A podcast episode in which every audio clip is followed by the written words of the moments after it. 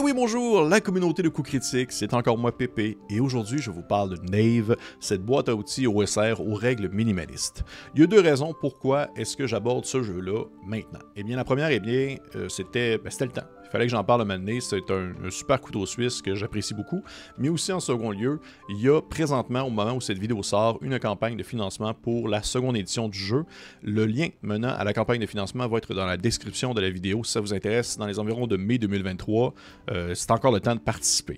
Il y a donc deux choses. En premier lieu, ma critique personnelle du jeu en soi dans sa version actuelle, mais aussi mes impressions concernant la nouvelle édition. Parce que oui, j'ai comme débloqué un genre d'achievement. Ben Milton, qui est l'auteur du jeu, m'a fait parvenir un PDF d'environ 40 pages, qui est plus que ce qui est accessible sur le Kickstarter, euh, pour pouvoir parler justement avec un peu plus de chair autour de l'os de cette nouvelle mouture du jeu. Donc, si vous connaissez déjà Nave, je vous conseille de sauter plus vers la fin pour un peu savoir qu'est-ce que j'en pense pour la nouvelle édition. Sinon, bien, je vous l'explique maintenant de quoi est-ce que ça parle, Nave. Mais avant d'aller plus loin, qui est Ben Milton? Ben Milton, c'est l'animateur de la chaîne Questing Beast, qui est une chaîne YouTube dédiée aux jeux de rôle OSR. Je suis vraiment fan habituellement de ses commentaires, de ses critiques. Je considère qu'il est vraiment plus, est quand même assez en pamoison avec mes propres préférences et mes propres visions de l'OSR. Donc, de prime abord, je pouvais me dire que Nave, ça allait être mon type de produit, puisque c'est lui qui l'a fait. Et bien, c'est le cas. Côté thème, Nave a pas vraiment de thème, outre être un squelette du médiéval fantastique.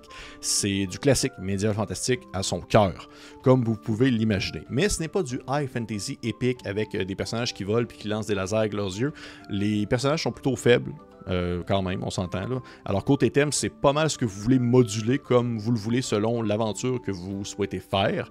C'est plus au côté du système et des tables aléatoires qu'on va trouver des nouvelles choses. Parce que côté système, Nave va vous rappeler en premier lieu le noyau du système des 20 c'est-à-dire les six caractéristiques classiques comme on les connaît, sauf que par contre, celles-ci vont avoir deux valeurs liées, ce qui est un peu différent de ce qu'on voit habituellement.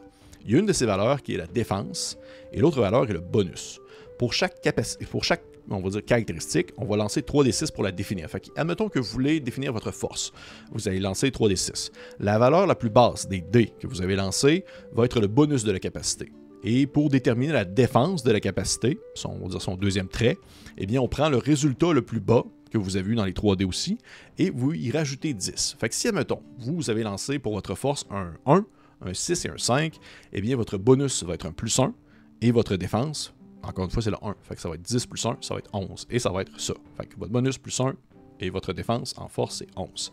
Si un personnage, et là c'est là pourquoi est-ce qu'il y a comme l'utilité des deux scores, si un personnage tente quelque chose dont l'issue est incertaine et dont l'échec a des conséquences, il va effectuer un jet de sauvegarde, ou tout simplement une sauvegarde.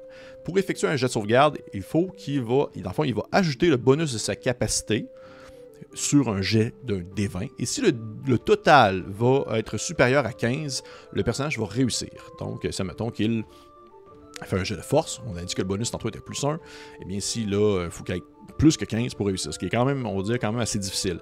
Si un autre personnage, que ce soit un personnage joueur ou une créature, s'oppose aux joueurs.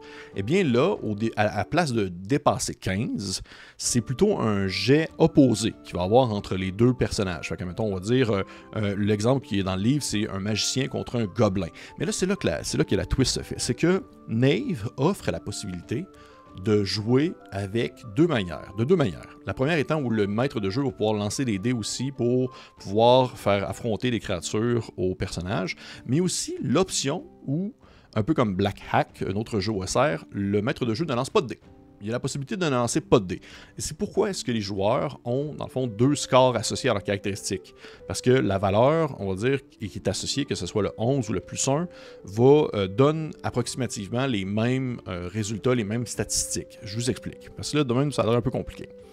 Votre magicien décide de lancer un sort de boule de feu sur un gobelin. Et euh, il peut euh, le gobelin peut effectuer un jet de sauvegarde pour éviter le, dans la boule de feu. Ce jet va être résolu comme une sauvegarde opposée en utilisant la défense du magicien contre la dextérité du gobelin. Le gobelin peut faire un jet avec son bonus de dextérité en espérant dépasser la défense du magicien. Ou le magicien peut faire un jet avec son bonus d'intelligence en espérant dépasser la défense de dextérité du gobelin. Fait il y a les deux choix. Soit le maître de jeu décide que son gobelin va lancer un dé aussi, parce qu'il se dit ben, pourquoi pas j'ai le goût de lancer des dés, ou il peut décider qu'au final, c'est tous les joueurs qui font, fait c'est les joueurs qui doivent dépasser la défense du gobelin pour pouvoir le toucher, parce que le gobelin, eh bien, comme les personnages, a deux valeurs associées à ses caractéristiques, son bonus et aussi sa défense. Voyez-vous, dit de même, ça a l'air un peu compliqué, mais vous allez voir, pour vrai, en pratique, c'est quand même vraiment simple. Là, un personnage va commencer avec deux jours de ration, une arme de son choix. Vous pouvez faire des gestes sur des tables aléatoires pour les équipements de départ. Il y a le gros classique du reste de ce que vous connaissez beaucoup déjà du système des vins pour plein de choses. Il y a, le personnage va avoir un nombre d'emplacements d'objets qui est égal à sa défense de constitution. Encore une fois, la défense qui demeure importante pour toute caractéristique qui va être utilisée à certaines situations. Nave est un jeu sans classe. Il n'y a pas de guerrier, magicien, prêtre. Tout le monde commence avec un des 8 points de vie. Tout le monde est un peu des pecnos.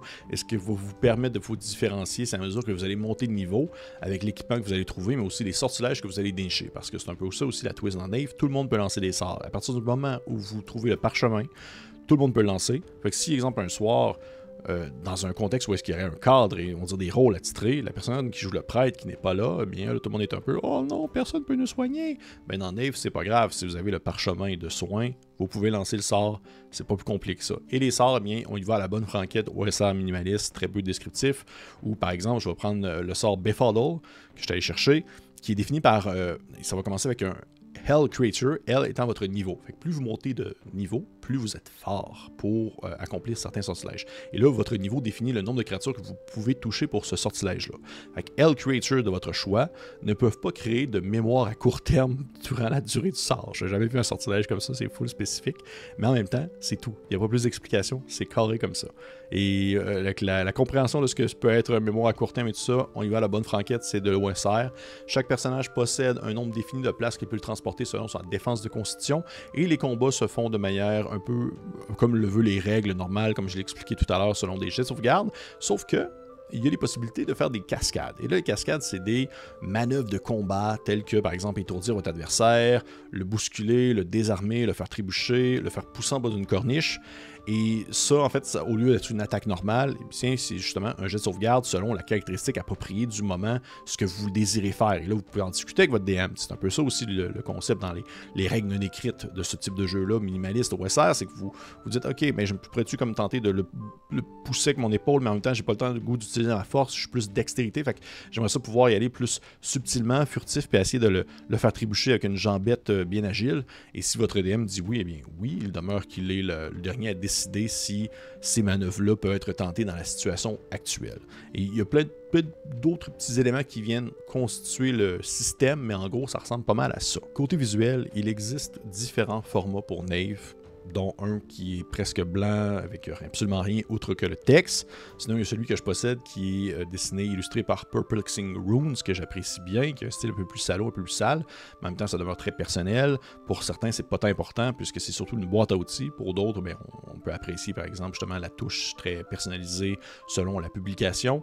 Mais euh, rendu là, c'est pas. Le tout demeure très minimaliste. Le tout demeure très euh, assez droit au but. L'important, c'est le texte, c'est la mise en page de ce texte qui se lit très bien avec les colonnes, les tableaux, la description et tout ça, avec une petite prose qui est facile d'accès sans pour autant être trop robotique. Côté critique, je pense que Nave est mon jeu de rôle OSR minimaliste préféré. C'est rapide à enseigner, c'est facile à utiliser. Si vous souhaitez initier des gens au jeu de rôle, ou même au genre OSR, je pense que Nave est tout à fait approprié. Créer des personnages sur le coin d'une table en claquement de doigts ou même générer des aventures avec les tables aléatoires, ça se fait vraiment facilement. C'est une boîte à outils.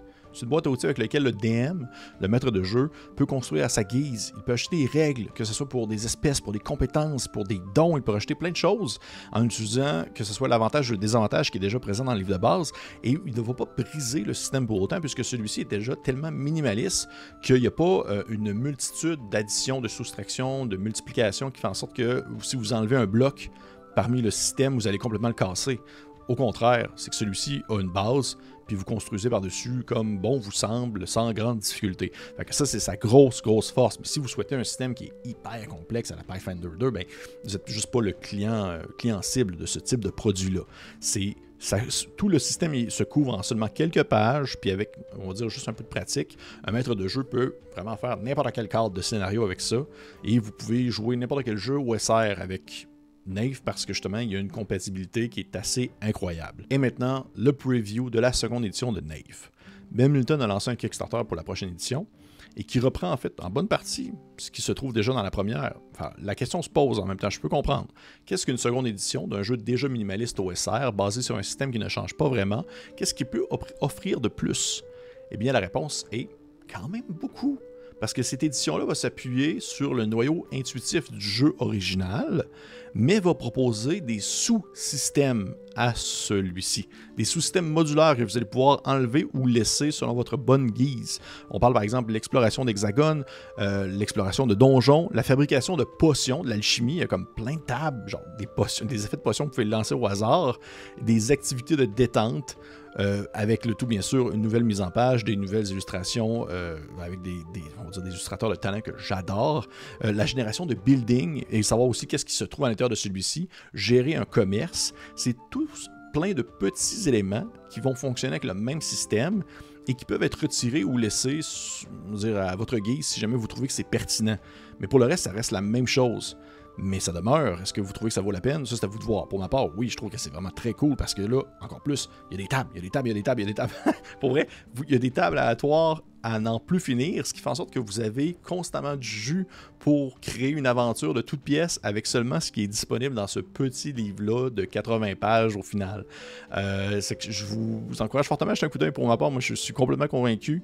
Euh, tout ce que je trouve dans ce livre-là, c'est comme la même version du premier jeu, sauf avec plus de contenu, plus de stock, revampé pour on va dire, un, outil, une boîte euh, clé en main qui s'apprend d'un claquement de doigts et qui peut autant être euh, utile pour initier des personnes et même aussi jouer en solo. Je sais que je vois beaucoup de choses passer sur Internet ces temps-ci intéressantes sur le fait d'utiliser Nave comme moteur pour faire des parties solo en justement en utilisant ces nombreuses tables aléatoires pour générer plein de choses à laquelle vous ne vous entendiez pas en tant que joueur. Fait que ça ressemble pas mal à ça si on est dans les environs de mai 2023 ou même peut-être un peu juin, ça se peut que le Kickstarter soit encore en cours. Le lien menant à celui-ci dans la description de la vidéo. Si ça vous intéresse, vous pouvez jeter un coup d'œil. Pour ma part, je suis convaincu.